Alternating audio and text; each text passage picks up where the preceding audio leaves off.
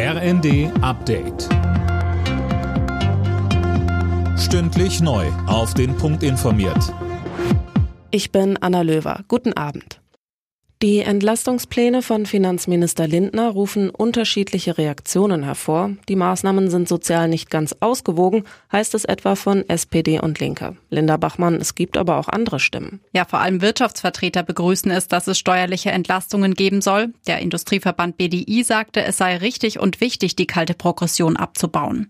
Und auch der Arbeitgeberverband BDA lobte, dass den Beschäftigten durch die Maßnahmen mehr Geld bleiben würde. Anders sieht das der Sozialverband VDK. Präsidentin Bentele forderte bei NTV, dass Reiche und Unternehmen mehr an den Kosten für die Gesellschaft beteiligt werden. Die Slowakei bekommt wieder russisches Öl über die Druschba-Pipeline. Auch Ungarn soll ab morgen wieder versorgt werden, so ein Sprecher des slowakischen Ölunternehmens Slovnaft.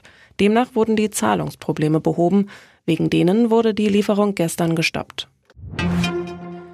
Die Menschen in Deutschland sollen einfacher an Trinkwasser kommen. An öffentlichen Orten sollen Städte und Gemeinden deswegen bis zu 1000 zusätzliche Trinkwasserbrunnen aufstellen.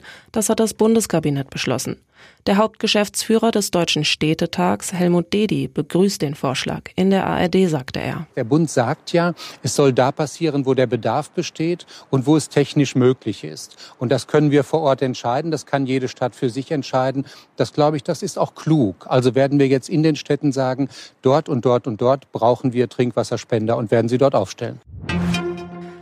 Ticketverkäufer wie Eventim müssen für ausgefallene Konzerte während der Pandemie kein Geld erstatten. Das hat der Bundesgerichtshof entschieden. Eine Frau hatte 2019 mehrere Tickets gekauft. Für abgesagte Konzerte sollte sie einen Gutschein bekommen. Dagegen hat sie geklagt. Alle Nachrichten auf rnd.de